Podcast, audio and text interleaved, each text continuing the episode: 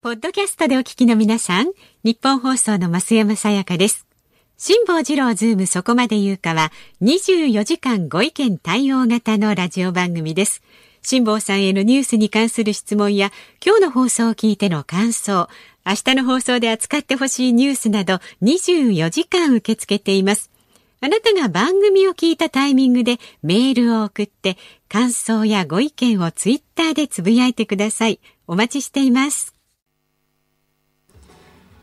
12月22日火曜日時刻は午後3時半を回りました。FM93 AM1242 ニッポン放送ラジオでお聞きの皆さんこんにちは。辛坊治郎です。パソコンスマートフォンを使って radiko でお聞きの皆さんそしてポッドキャストでお聞きの皆さんこんにちは。ニッポン放送の増山さやかです。辛坊治郎ズームそこまで言うか。この番組は月曜日から木曜日まで人間味あふれる辛坊さんが無邪気な視点で今一番気になる話題を忖度なく語るニュース解説番組です。いやさ今なかなかね、新型コロナの影響もあって明るいニュースがない中で、少しでもなんかこう前向きのね、はい、楽しくなるような、心が浮き立つようなことを皆さんにお届けしたいと、はい、こうそういうことがないかと思って、えー、今日はスタジオにやってきて、皆さん、大予言をいたします。ラジオをお聞きの皆さん、皆さんは今日を境に、どんどん明るくなっていきます。あ分かっちゃった。あ、全世界の皆さん、今日を境にどんどん皆さんは未来が開けてきますよ、明るくなりますよ。ということにですね、はいはいはい、昨日の夜に、うんええ、あの、私の近所にある24時間スーパーに行ってて気がついたんですよ。はい、はい完全に忘れてたんです、昨日。昨日、まあ他のことがいろいろ取り込んでてですね、北海道であんなひどい目にあってですよ、まあ昨日お聞きでない方のためにご説明をさせていただくと、あの、北海道に日曜日ロケに行ってですね、うん、帰りなぜか私だけが取り残されて、はい、えー、月曜日の朝一番の飛行機で帰ろうと思ったら、はい、その飛行機が欠航になって仕方がないので、特急電車に2時間数はい、数十分揺られてですね、えー、別の空港周りで帰ってこざるを得なかったという途中吹雪で大変だったという話をさせていただいて、今日のラジオをこうしたわけですよ。えー、そしたらその前に私、あの、辛抱の旅 N というツイッターで、朝からこう、時々刻々とひどい目に遭ってる話をしてたんですね。で、その、昨日お話ししたように、私とその特別番組の来週の日曜日にテレビ大阪、テレビ東京でやる、あの、ホリエモンロケットの番組のプロデューサーと私だけが最後に残っていて、プロデューサーだけは別便で帰ってるんですね。もっと早い便で帰ってるわけですよ。で、私のツイッターをそのプロデューサー見てたらしくてですね、あれ、辛坊さん、日本放送のラジオに間に合うかどうかというのを結構気にしてらしたみたいで、昨日夜に、えー、私のツイッターかなんかに書き込みがあって、安心しました。今日ラジオ聞いて大笑いしましたってバカ野郎、お前のせいだろうと。何が大笑いだよ。ふざけんなと。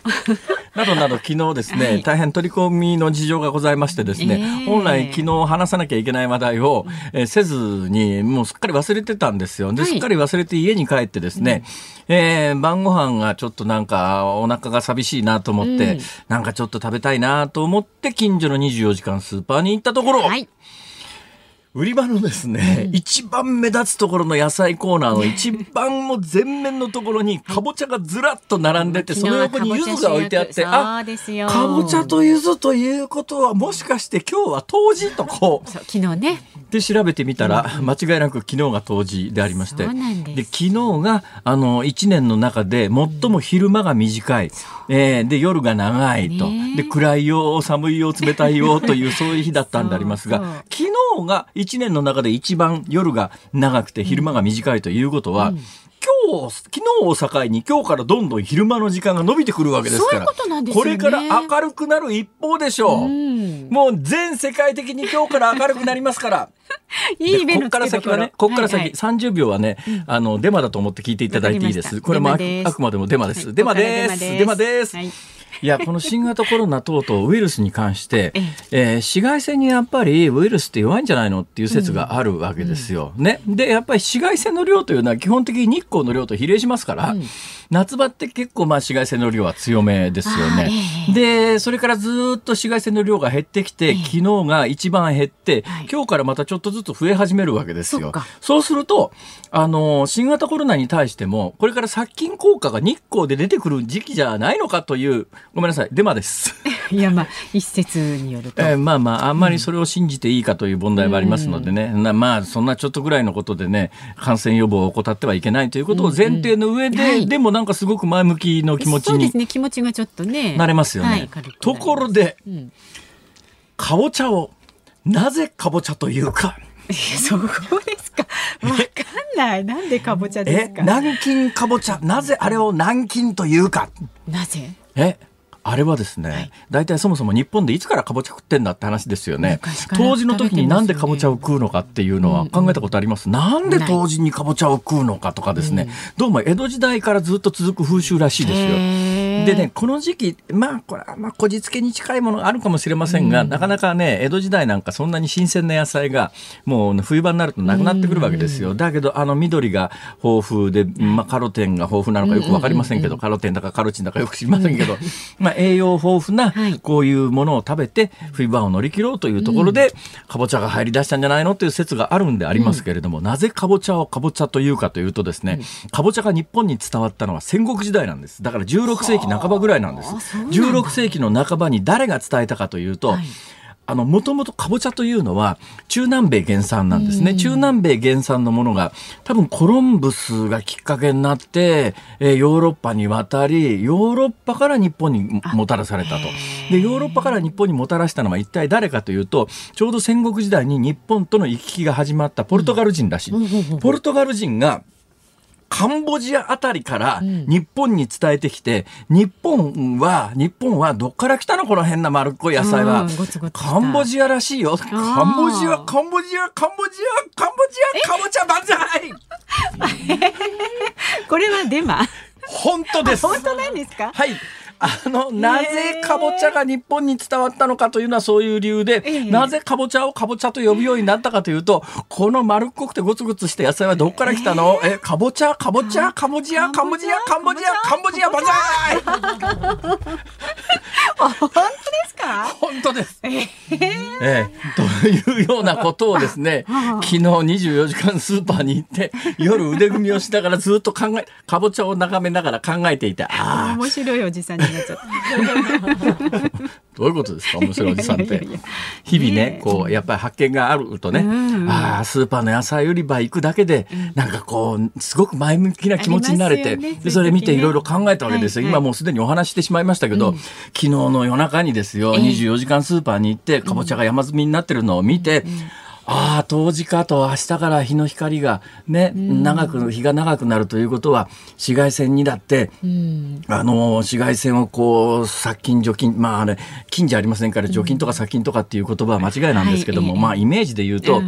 まあ、ウイルスだって殺菌除菌っていう言葉を使いたいじゃないですか。そうすると、まあ、紫外線が強くなると、ウイルスにだって殺菌除菌効果があるのかもしれないと思うと、すごく前向きな気持ちになって、昨日はスーパー行ってかぼちゃを見た瞬間に、なんかバラ色の未来が見えてきて、このバラ色の未来に関しては、明日やっぱり、この番組のリスナーさんにまず最優先で お話をさせていただかなくてはいけないだろうと。いいですよ、辛坊さん、その心構え。素敵ですよ。バカにしてます？ちょっとバカにしてます？ちょっともバカしてないですよ。大丈夫ですか？大丈夫ですよ、まあ、ゆず風呂も入りましたし。あので昨日あたりは私がこの番組で何回も申し上げたようにですね、うん、えー、本当にあのこれだけ木星と土星が接近して見えるのは珍しいですよって言って、ね、先週は800年ぶりって言ったんですがその800年ぶりと私に教えてくれた人は結構有名なあの天文学者だったんで、はい、それをそのまま信じたら今週になったら400年ぶりってみんな書いてあってですね。おいおいどっちなんだよ、うん、自分で軌道の計算してるわけじゃありませんから、こういうのはまあ人から聞いたそのまんまで、だからどっちも間違いじゃないと思うんですけどね。だから400年前のそのまた前の大接近は多分800年前だったと今から考えると。はい、でまあ数十年に1回ずつぐらい地球から見てこうくっつくタイミングがありますから、うんうんあの、金、先週もお話ししたように木星というのは、水金地下木銅ですから土星の方が遠くにあります。木星の方が近いです。うん、遠い惑星の方が公転周期って言って太陽の周りをぐるっと回るのに要する、えー、えー、年数が長いですから、はい、まあ地球というのは365日1年間で太陽の周りを回ってますけれども、うん、太陽より、太陽に対して地球より外側にあるあの火星はもっとゆっくり回ってますし、うん、えー、木星は十数年かかりますし、はい、その向こうの土星は30年ぐらいかかりますから、うん、そうすると30年に1回ぐらい内側から木星を追い越すタイミングで地球から見ていて木星と土星が接近して見えると、うん、木星と土星の本当の距離が接近してるわけじゃありませんけれども、地球から見た見かけのこう接近度がね、今ままさにそういう時ですよ。これがですね今はだからほぼ地球から見てこの2つは直列してるんですけども、はい、今火星を見ると火星はそのずっと離れたところにありますから全部の惑星が直列してるわけじゃありませんが、うん、そうするとこれ何百年か何千年かに1回ですね太陽を中心として水金地下木ドッテン海が横一列にずらっと並ぶっていう現象がこれ惑星直列。今たまたま土星と木星が直列してる感じなんですけど、えー、ね、惑星直列って言って、この太陽系の中で水金地下木ドッテン海が一直線にダーッと並ぶのを惑星直列って言うんですが、昔からこの惑星直列の時には、とんでもないことが起きるというデマです。これは、これは科学的に全く根拠がない話で、なんかあの太陽の外側に惑星が一直線になるとなんか重力バランスが大変なことになりそうな気がするじゃないですか。ところがですね太陽の巨大な引力に比べたら水金地下木の、惑星の引力なんかほとんどゴミみたいなもんで、そんなもんが一列に並ぼうが何も起きるはずがないんだけれども、でも昔からそんなことわからないですから、古代人は、まあ、やっぱり惑星がこれまっすぐになるとやばいんじゃね？みたいな。いろいろね、そうだから400年前に今の木星と土星がこう接近してるのを見た400年前の人類はですね、なんか木星と土星がくっついてきてるぞと、悪いことが起きるんじゃないのか？っていうようなことを科学がこれだけな普及して、みんなが何が起きてるかという現象をあの認識できるから別に木星と土星がくっついてるからって怖くもなんともないんですが、そういう知識がなければそれだけで恐ろしくなったりしますから。だから科学というのは本当に大切。え一体何の話をしたんだろう？か着地点はどこなのか今私も探ったんですけど。着地点は、はい、天体の運行と人間の気持ちというのは非常にシンクロしてるもんです。ね、だから今日から昼間の長さが長くなります。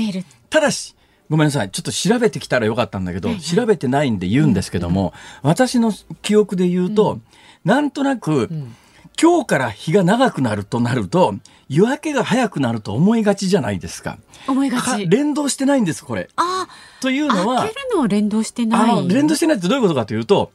あの、基本はだんだん夜明けも早くなるし、日没も遅くなるんですが、確かね、登場を挟んで前後は、しばらくは夜明けは遅くて、日没がさらに遅いんで、トータルとして昼間の長さは長くなりますけれども、必ずしも登場を挟んだからといって、すぐに日の出の時間が早くなるかというと、そうではない。昼間全体の長さは長くなりますけれども、その日の出の時間が昨日から今日になって、いきなり今日からだんだん早くなるってもんでもないんです。で、おいおい一月ぐらい経ってくるとだんだん早くなりますけれども、直後当時の前後は必ずしもその昼間全体の長さは長くなりますけれども、日の出日没の時間があの我々のイメージするように日の出が早くなって日没が遅くなるかっていうと連動してないんですこれ。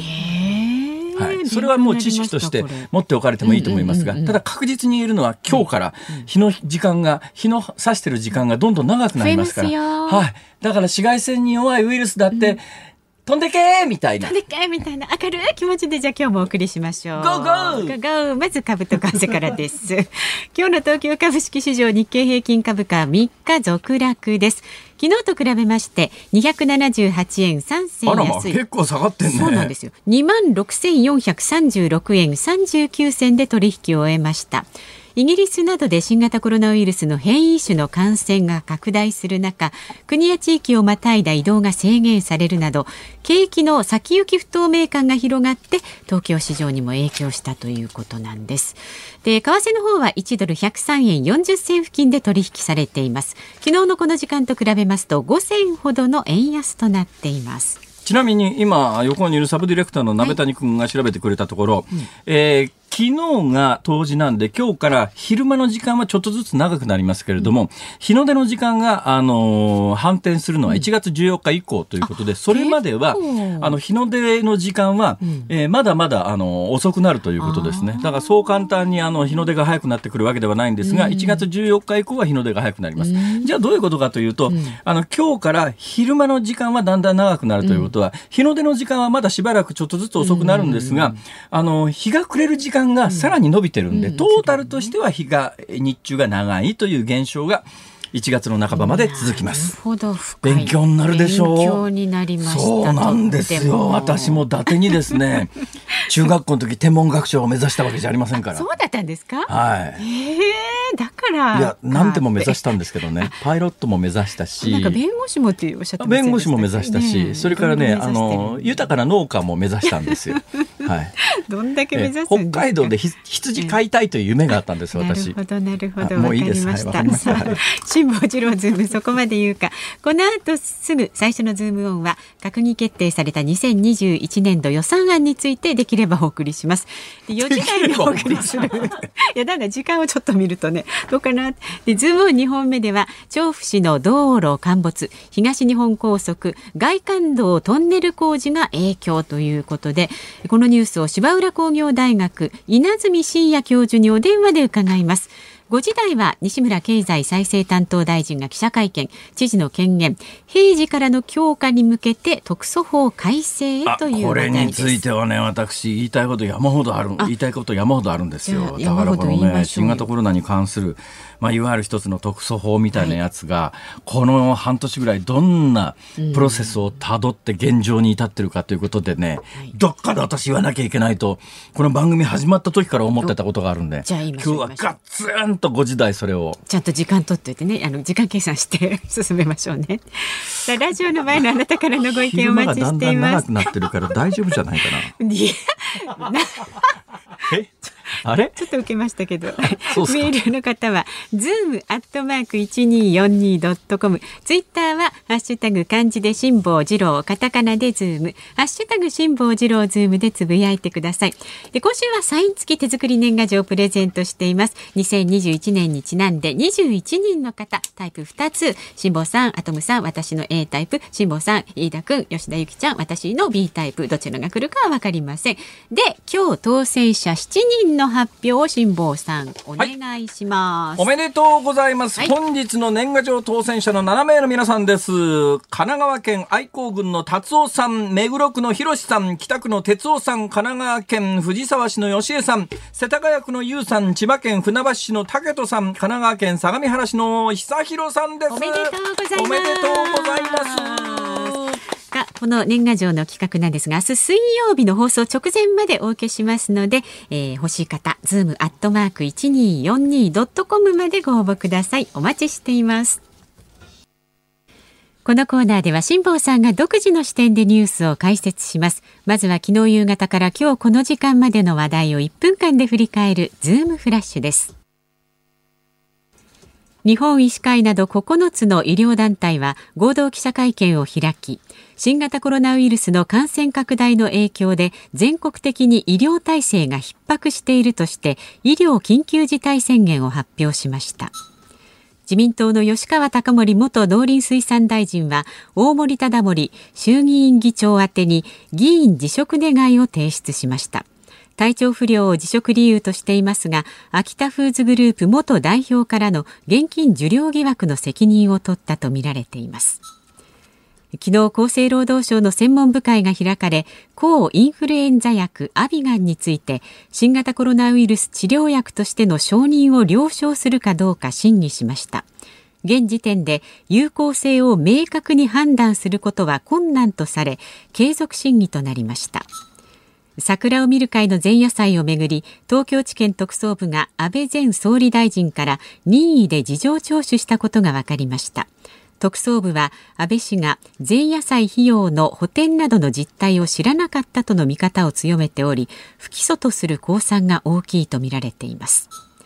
ソフトバンクはデータ容量20ギガバイトで月額2980円の新ブランドを来年3月から提供すると発表しました。落語家の林家金平さんが17日午後誤嚥性肺炎のため死去したことが昨日分かりました。77歳でした。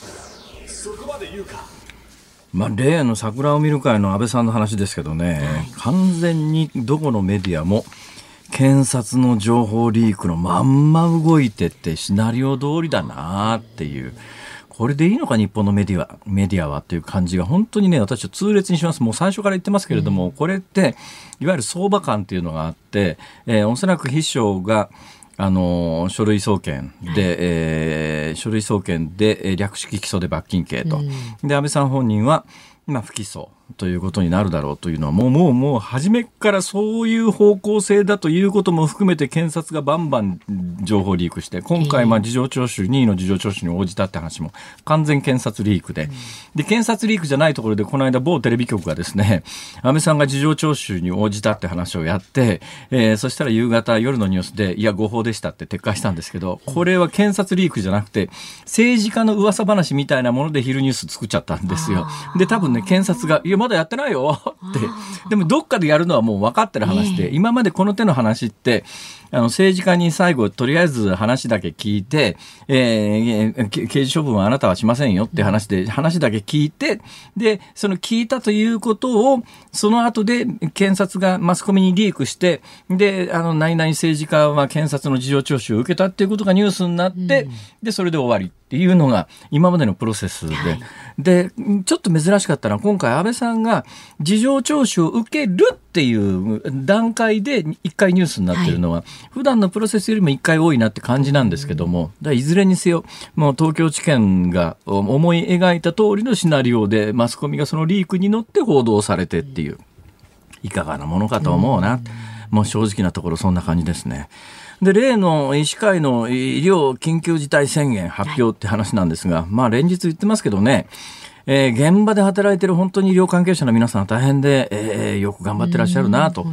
思います。つくづく思います。はい、ただ、差は去りながら、ただ、あの、日本ってお話ししてるように、例えば大阪でベッド9万ベッドあって、新型コロナに対して解放されてるのは、あの1.5%以下ですから、うん、それでなおかつ普通の病棟だったら感染症病棟じゃないこれ新型コロナ特殊な感染症病棟でしかあの入院させられないっていうことになってますから今あの極めて重い感染症扱いされてますから、はい、そうすると普通の患者さんだったら患者7人で7人で1人の看護師さんが大体面倒を見るというのが一つの普通の病院の体制ですけど、えー、この新型コロナで入院するとまず室内の清掃とかを業者入れられないんですよ。看護師さんが自分でやらなきゃ、つまり感染症の専門家じゃないとできないって話になって、医療従事者しかできないっていうんで、その高齢の方が入院してくると、入院してきた方の介護も看護師さんがやらなきゃいけないし、部屋の掃除も看護師さんがやらなきゃいけないし、で、寝たきりのご高齢の方が感染して入院してくると何が起きるかというと、患者さん一人に、あの、看護師さん二人いるっていう状況なんですよ。それは医療崩壊するだろ、そんなことしてたら。ちょっともうそのアホなことをやめようよっていう話を本来医師会あたりが言い出してもいいんだけど、さすがにね、ここへ来て保健所はですね、無理だからこれちょっといくらなんでもその、全く無症状の人の、えー、濃厚接触者全部洗い出して検査受けさせて一人でも感染者出てたらその濃厚接触者さらに洗い出して毎日毎日その業務仕事で他本来やらなきゃいけない仕事が全くできなくなっちゃって余計感染広がるぞそんなことしたらっていう。ちょっとこのあたりある程度のリスクを取って政治家は今どうしたらいいのかということをちゃんとや言わなきゃいけないし、やらなきゃいけないんだけども、はい、そんなことして、死者感染者が増えたらどうやって責任取るんだよ、みたいなことになっちゃうと、もうとにかく現状維持の延長線上でしか対策を講じないという、ちょっともういい加減にしろよっていう感じがね、正直しますね。で、ちなみにその農水大臣の500万もらってた話なんだけど、はい。このぐらいの年齢の政治家は感覚が完全に鈍ってるかもしれないなと思うのは一昔前大体お食でと捕まる政治家って億単位の金のもらったりなんかしてるわけですよ、はいはい、そうするとね多分ね500万ぐらいの金だったらそれは500万ぐらいのもんなんだと思ってるんじゃないのかなと思いますよ。だけど、それは安倍さんのあの200万円、毎年1年にしたら200万円ぐらい会場費を補填してしま、補填してましたっていうのと、あの、なんだかよくわかんないから500万円もらってましたと、ななおかつそのいろんなことの処分権限がある農水大臣という立場でもらってましたということになると完全に賄賂ですからね、ま、全然違う質の話なんで、これ500万でも私は逮捕されてしかるべしだし、逮捕される可能性はあるか、もしかすると、検察と裏で話ができてて議員を辞めたら逮捕しないって話になってんのか、その子がちょっと微妙ですね。逮捕を見越して辞めてるのか、はいはいえー、議員辞めたら逮捕しないっていう、ある意味その口約束みたいなものが検察との間であるのかっていう、えー、ちょっとこのあたりちょっと見ていかなきゃいけない。今の時代はやっぱりね、なんか、得体の知れない金、あの、それなりの権限を持ってる人が何十万も何百、何百、今回何百万ですね、はい、何十万でも何万円でもダメはダメだから。ダメです。うん。これ、例えばね、維新の橋本徹がやってたらとんでもないでかいニュースになってるよ。そうですね。だからね、この手の古い政治家ってね、感覚麻痺してんだろうと思うわ。きっと。えー、言うてるうちに予算の話が、あ、予言通りでしたね。そうなんですよ。すごいでしょ。これは日が伸びてもダメなんだ。以上、ズームフラッシュです。ダメです。12月22日火曜日時刻は午後4時を回りました。有楽町日本放送から辛坊治郎と。増山さやかでお送りしています。すいません。全世界的に訂正です。全世界でお聞きの皆さんごめんなさい。先ほど私オープニングで全世界の皆さん今日から明るくなりますよと申し上げたんですが、はい、南半球の皆さん今日からどんどん暗くなりますよ。だってそそうなんだもん。そうですね。よく考えてみたらね。北半球は冬至かもしれませんが、ね、南半球はいわゆる夏至ですからね。これから暗いよ。その言い方やめてください。いや南半球で聞いてる人はおらんやろ。わかんないですよ。そうか最近はそうですね。そうですよ。えー、ただラジコプレミアムは海外で聞けませんし、ポッドキャストどうなんだろう？ポッドキャストは聞けるのかな？うん聞けるんだ。あ、そうか。ポッドキャストで南半球にお住まいの皆さん、ごめんなさい。半年間の我慢です。頑張ってください。さあ、えっと、メールをご紹介します。はい、愛知県、えー、コロマル二号さん、女性の方。ほうほう昨日は土星と木星を双眼鏡で見ました。双眼鏡で見るとくっきり見えますね。本当に輪っかが見えるんですね。あの新聞の双眼鏡では輪っか見えないと思いますよ。見えないの？望遠鏡か。双眼鏡の倍率で土星の輪っかはなかなかね、よっぽど目が良くないと無理ですね。だいたい100倍超えないと無理でしょ。双眼鏡ってね、まあ種類にもよりますけど、8倍から10倍ぐらいのやつが標準だと思います。8倍から10倍だと残念ながら、あの土星の輪っかまでは見えませんが、はい、土星の輪っかまでは見えませんけれども、うん、あの木星と土星ははっきり見えます。はい、でねこの方も寒くて空がクリアなので双眼鏡でもぼんやり土星の輪らしきものも見えてワクワクでそれはね気のせいかもしれませんが。いやかもしれませんが、ね、いやいやあのね、うん、信じる者は救われますからいや、それ間違いないです。輪っかです。絶対そうです。そしてまだあります。この冬は双子座流星群もベランダに寝転がって眺めたりと星空観測楽しみました。星空好きの私には心配なことがあるんです。何ですか？将来ドローンが空を飛んで人間の移動も空路になると、ええはいはい、夜空が明るくなってしまうんじゃないでしょうか。ね、私が生きている間は心配しなくていいですか？えいやあのねそんな心配よりも今東京都内で昨日夜空を見上げたら、うん、あの木星は見えました。金金星じゃない火星は見えました、うんはいはい、月も見えました、うん、だけどねやっぱ東京都内だと、特に23区内だとそれ以外のまあ東京都内って西の方の雲取山みたいなところ行くと別ですけれども、ね、23区内は明るいですから、なかなか、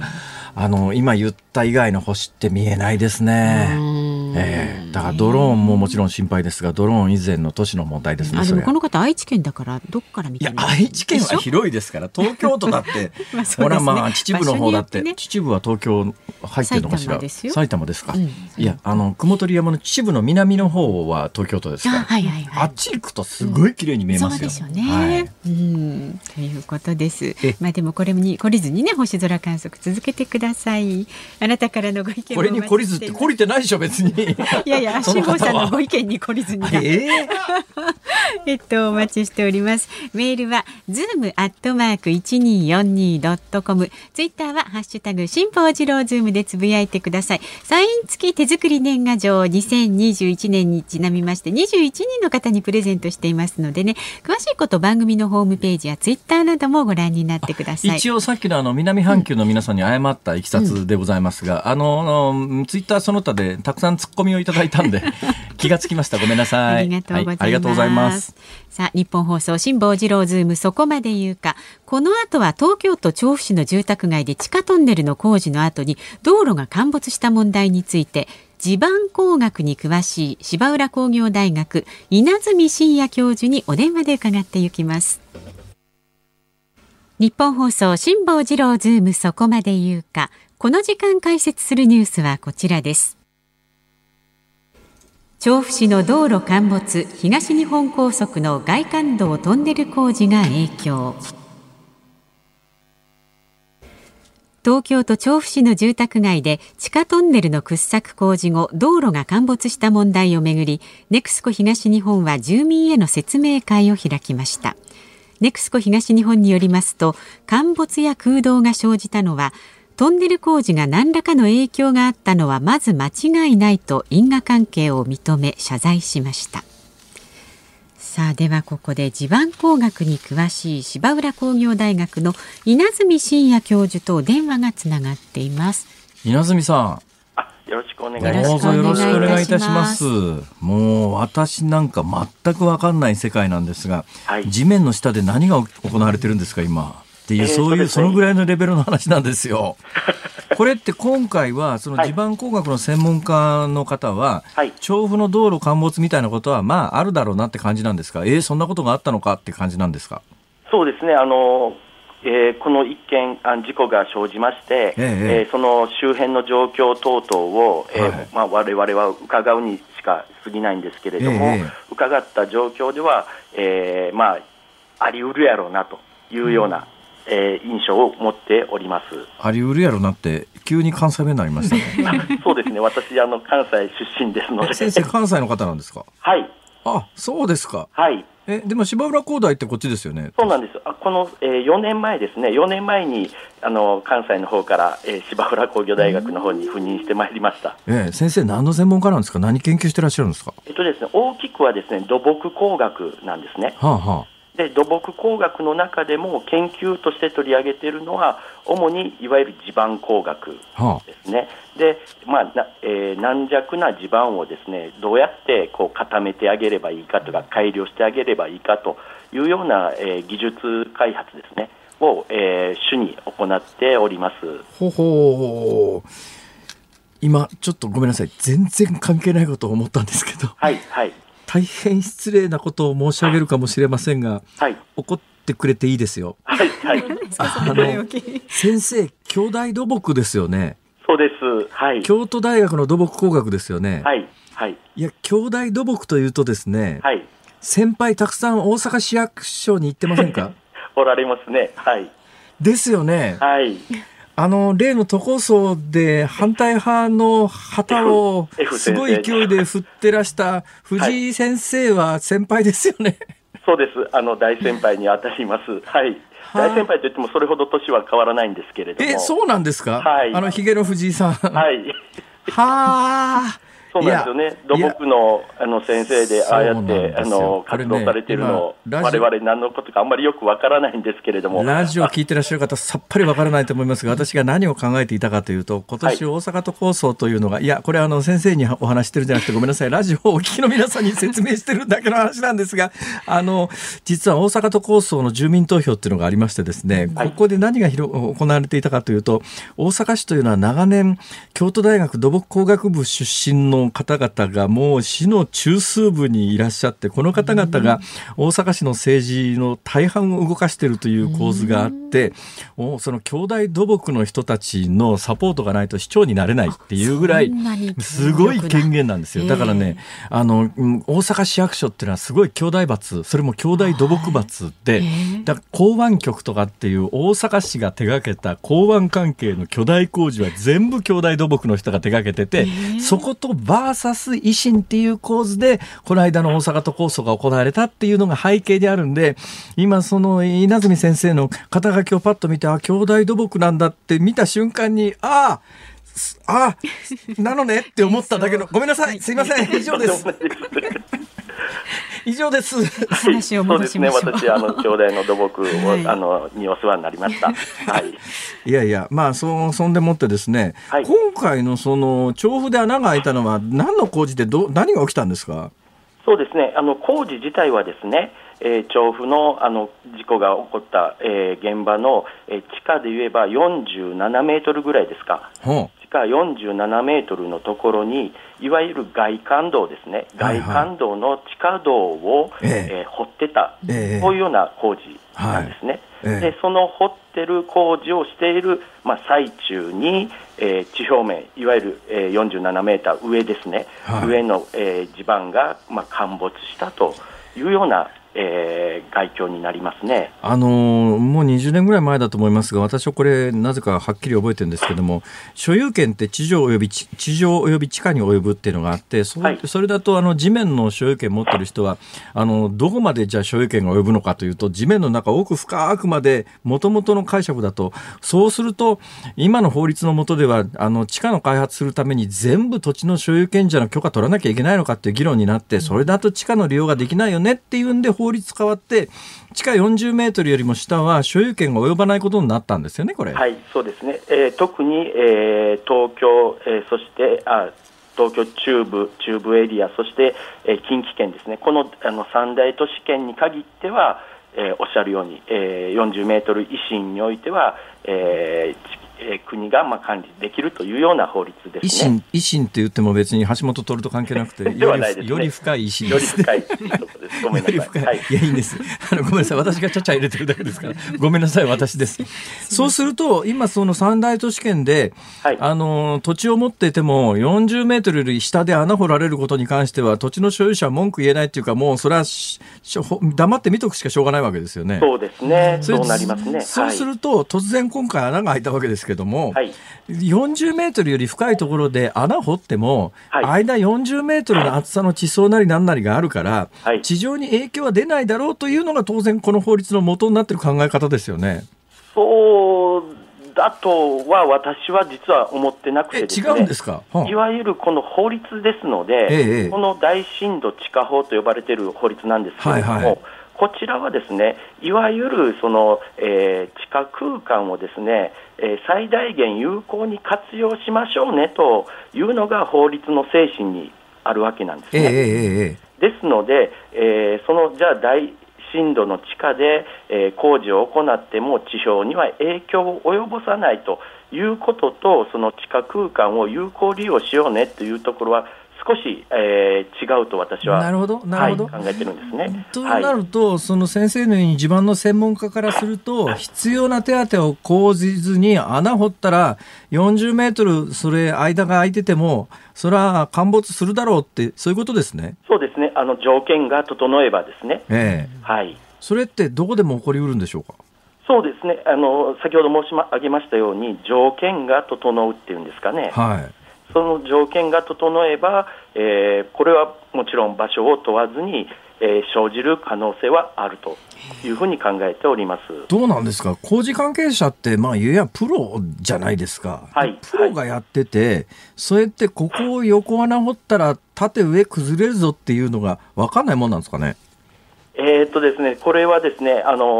ー基本、地盤の中っていうのは中見えませんよね、ええ、見えませんので、はい、えー、たとえ技術者といえども、えーまあ、分からない状況です。そのためにですね、そのために穴を掘る前にですね、え、通常は、通常は綿密にですね、その地盤の上ですね、地表面の部分を、えー、調査をするわけなんですよ。はいただ、今回ですね、これは大震度地下法っていうこの法律の適用を受けた工事ということで、えー、先ほど辛坊さんがおっしゃられたように、その大震度地下での工事は地表に影響を及ぼさないよというような形でですね、ええー、古代に解釈された可能性があるんですね。はあはあそのために本来であれば、しっかりと地盤調査、また、えー、地盤改良っていうものを行った上で、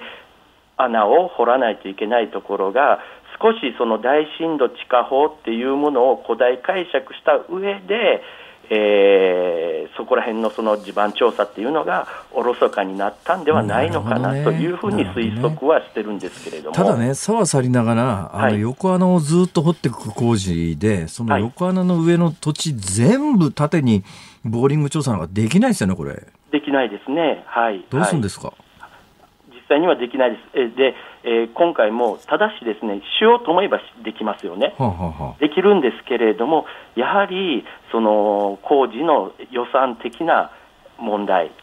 等々があって、ええ、あるまあ、数少ないボーリング、えー、データで持って工事を進めてしまったということになると思うんですけれども。なるほど。いや、はい、私ね、ボーリングに関しては若干ね、経験があってですね、というのはですね、はい、私、あの、バブルの時に山に小さな家買ったんですよ。はい、そしたら雨降った時にですね、地盤が半分20センチ沈下してですね、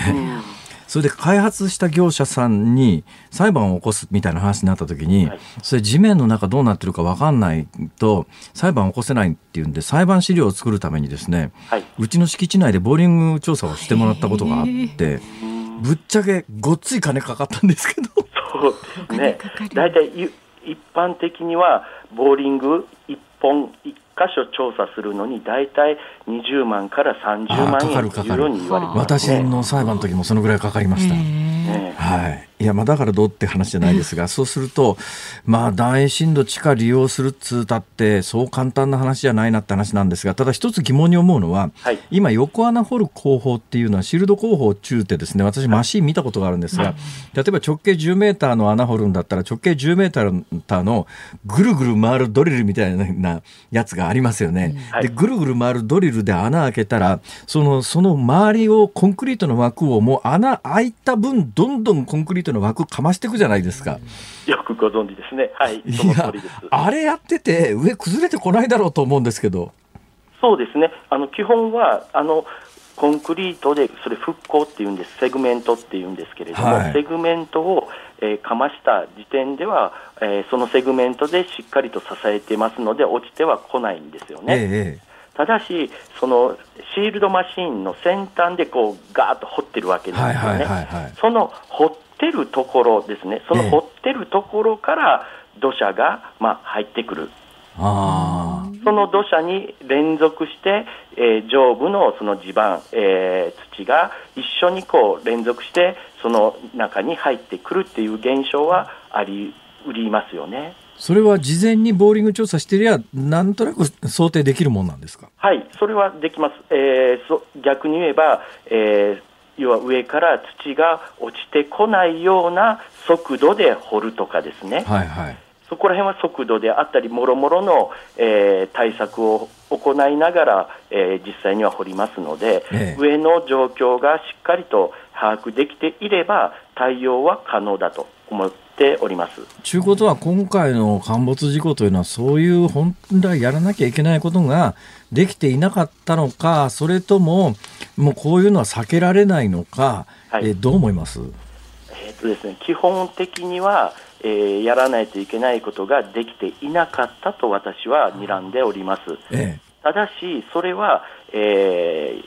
ー、やらなければならないのにやらなかったのかと言われてみればなんか技術者が悪いような感じになるんですけれども、はいはい、ではなくてですねやはりこの大震度地下法っていうのがありまして、ええ、であの最初に申し上げましたように大震度地下法っていうのは地下空間を有効利用しようねという前提やったのがですね、ええ、いつの間にかその大震度地下での工事は地表にその悪い影響を与えないというようななんかこう、えー、古代した、課題した解釈でこう運用されてしまったっていうのが、まあ、一番の原因じゃないのかなと。おっしゃる通りです。私もなんとなくそんなイメージで捉えてました。だって40メーターって言ったら相当な深さですから、そうなんです、ね、40メーターのところに横穴掘っても上崩れてこねえだろうと普通思うんですけども、はい、そんなことないっていうことですね。それで言うとね、ね今、あの、横穴でっかいの掘ってるのの代表格で言うと、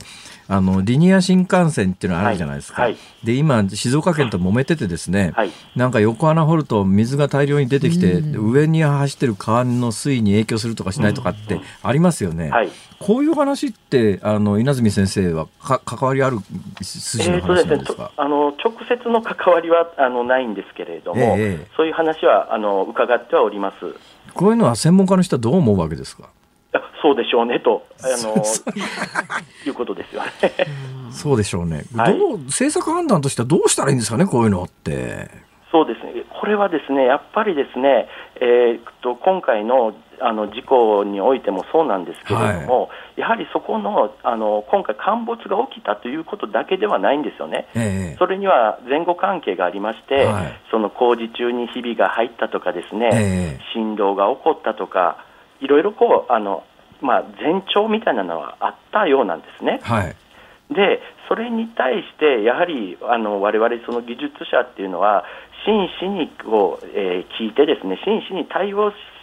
すればよかったと思うんですね。ええ、ですので、えー、そういった例えばその静岡の方の、えーまあ、穴を掘ることによってその水況が変わってしまうんじゃないのかという、はい、これあの、まあ、地域の方々のこう心配ですよね、えー、こういうことに対しても、やはり我々も我々も実際に地盤のこと地盤の中なんてどうなってるのかわからないので、えー、やっぱりそういった地域の人々の、えー、意見っていうもの、意見とかか印象、感想ですよね、こういったものにですね真摯にこう耳を傾けて真摯にその対応していくというのがやっぱり一番大事なのかなというふうに、え考えております。先生、私ねあの、はい、とても興味深く今日の話は聞かせていただいたし先生のような研究をしてらっしゃる方がいないとやっぱ安全に工事もできないんでとても大切だとは思うんです思うんですが、はい、もう一つ思うのはですね、先生なんでそんなに地盤のことを研究しようと思ったわけですか？何かきっかけがあるんですか？なんかもともと地盤にすごい興味があったとかって話ですか？そうですね、あの特別 その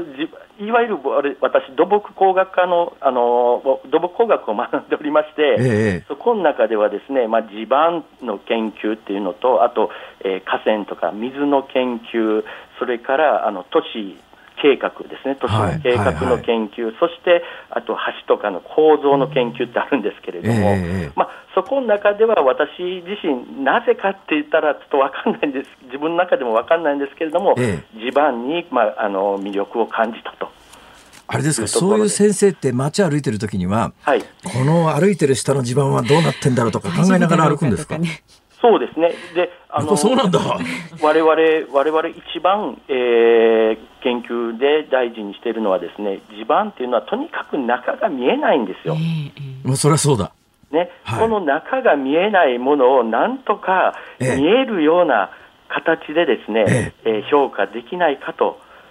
いうことをですね、まあ、私の研究の中ではあの一番大切に大事に思っていることなんですね。なるほどね。まあ、いろいろとこうあの地盤に関わる問題って昨今取り上げられてるんですけれども、はいはい、やはりすべて地盤の中っていうのはどうなってるのかっていうのがわ見えない、えー、わからない、またその場所が変わればもうすべて地盤の特性っていうのは変わってくるんですよね。えーそういったところに、まあえー、今こうやってお話をしながら、あのー、考えたんですが、魅力を感じたっていうか。なるほどそういう感じですね。はい。えー、最後にですね、はい、とんでもない質問を一つしますけど、はい、先生、先生のようなお立場の方って、はい、将来日本学術会議のメンバーになったりするわけですか？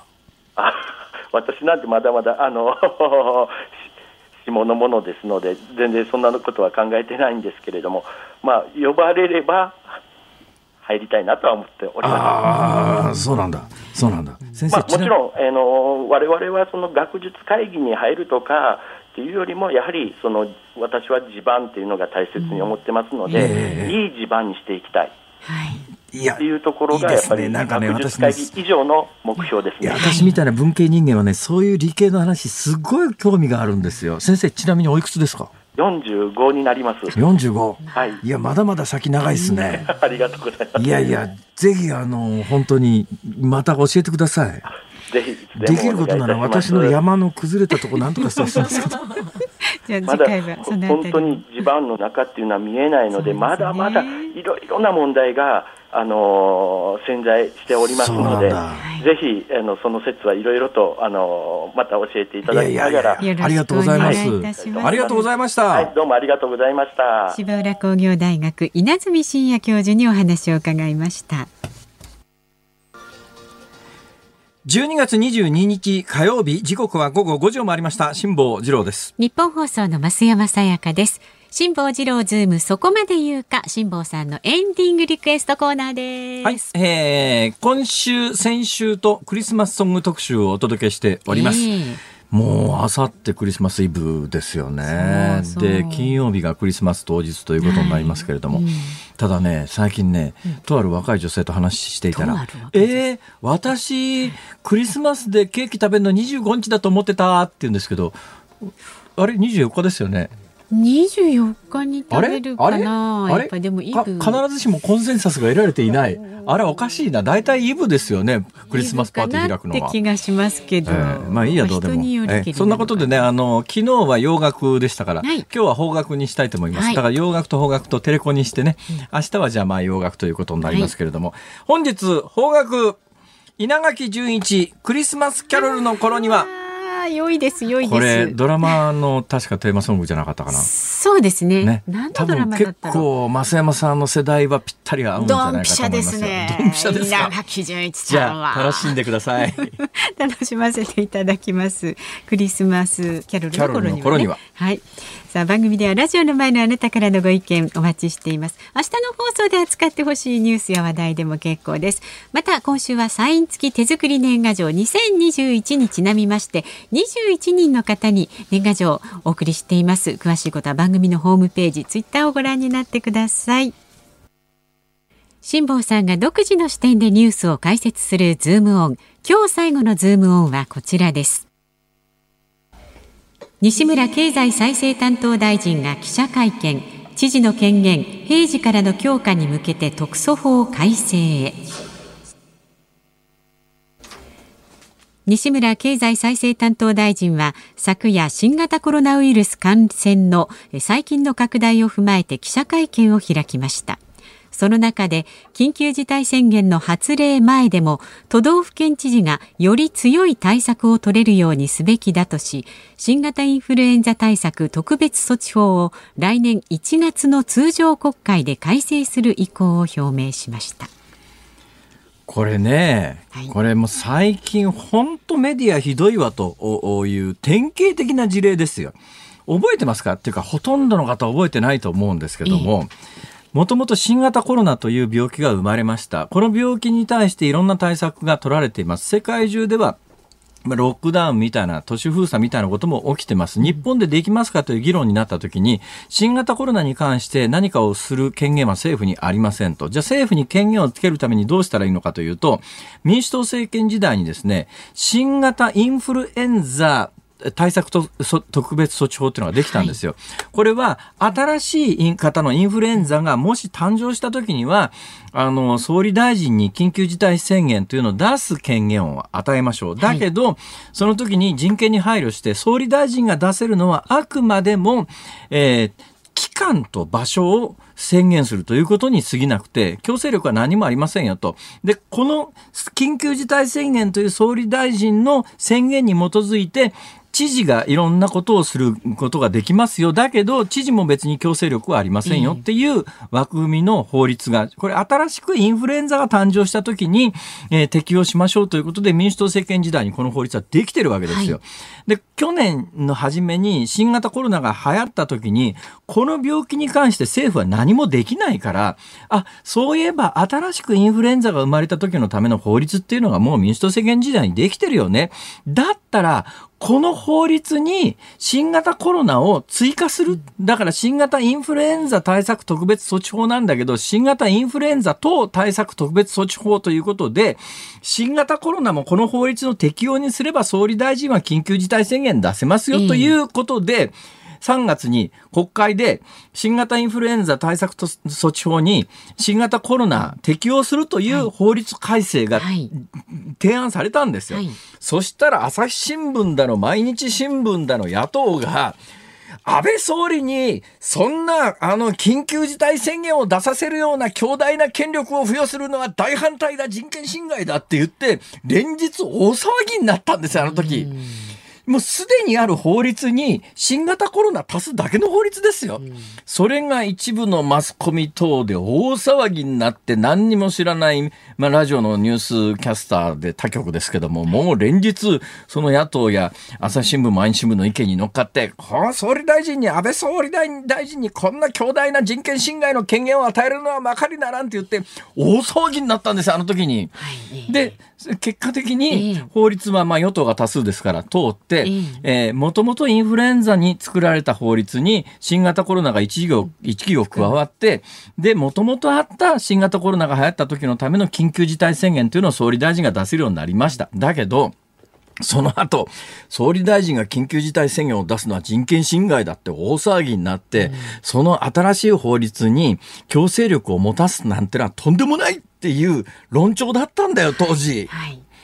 何なんだよ、一体この国は。考えるとね。今でも実はこの新型コロナに関してできるのは、この新型インフルエンザ対策特別措置法、等特別措置法等はなどですね、新型インフルエンザ等対策特別措置法に基づく権限しか総理大臣には与えられていないんで、未だに総理大臣ができることは、緊急事態宣言は出せますけど、緊急事態宣言はあくまでもいつからいつまでどこの場所に緊急事態宣言っていうのを出しますよっていう権限しか総理大臣にはなくて、はい、その後知事に権限が移るんだけど、知事ができる権限もこの法律に基づいては、要請することと、指示をすることと、で、従わないところは公表することはできますけれども、従わないところに強制させたり、罰則つけたりすることはこの法律じゃできないんだよ。だけど3月にこれが議論になった時、多くのその手のメディアは、人権侵害だ!とんでもねえ!って言って大反対したんだよ。で、今この事態になって、はいあの、さすがに恥ずかしくて、同じようなことはどこのメディアも言わなくなったけど、私は春先からこの議論を聞いてて、何なんだと。だから未だに総理大臣はこの法律に基づいて緊急事態宣言は出せますけど、これ実はね、総理と話したことがあるんですよ。今の前の総理と話したことがあって、緊急事態宣言を出すのためらったのは何ですかって聞いたら、ためらったと僕は思わないんです。僕はもともと緊急事態宣言なんかいらないし、春先の緊急事態宣言と感染の縮小は関係ないからね。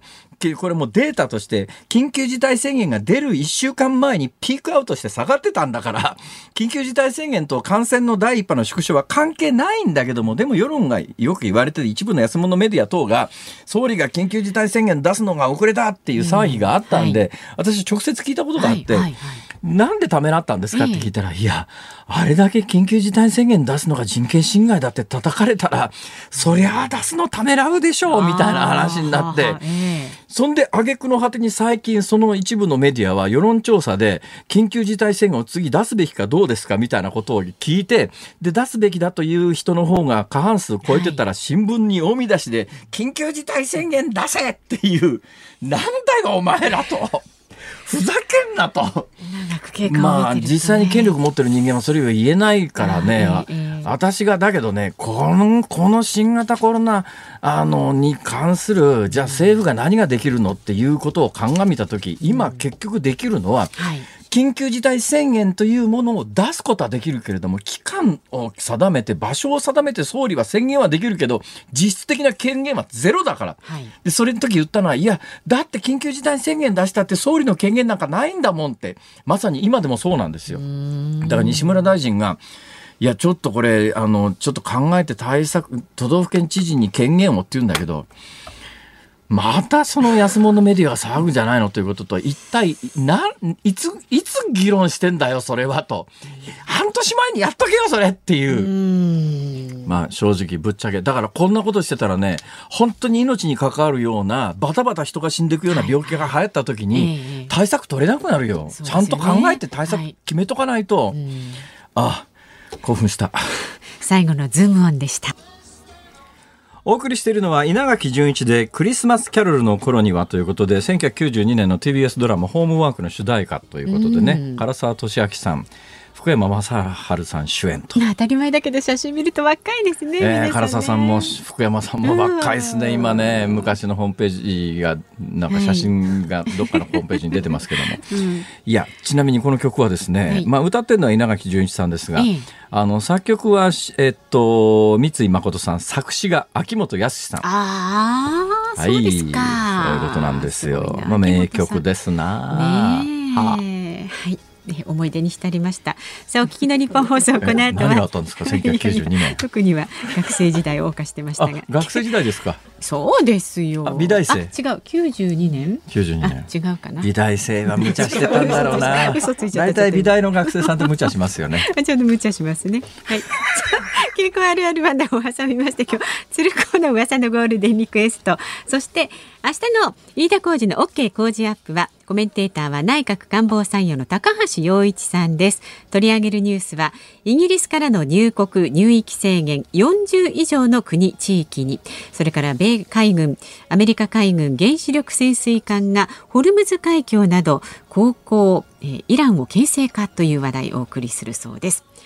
明日のこの辛坊治郎ズームそこまで言うかは新型コロナウイルス感染対策やゲストにひげの隊長こと佐藤正久さん。あこの番組佐藤さんですか？そうなんです。あそうなんだ。はい。佐藤正久正正彦さん。正正久さんですね。正久さんですはいはい。ひげの。はい、ヒゲであってピケピケではないですよ。今日さっきジェラピケがあったんでなんかヒゲ。って書いてあるとピケに見えちゃうので。ヒゲです。はい、関係ないですね。はい。えー、ここまでのお相手はあいいですか？特に何か思い残すことは？辛坊治郎と。増山さやかでした。明日も聞いてちょうだい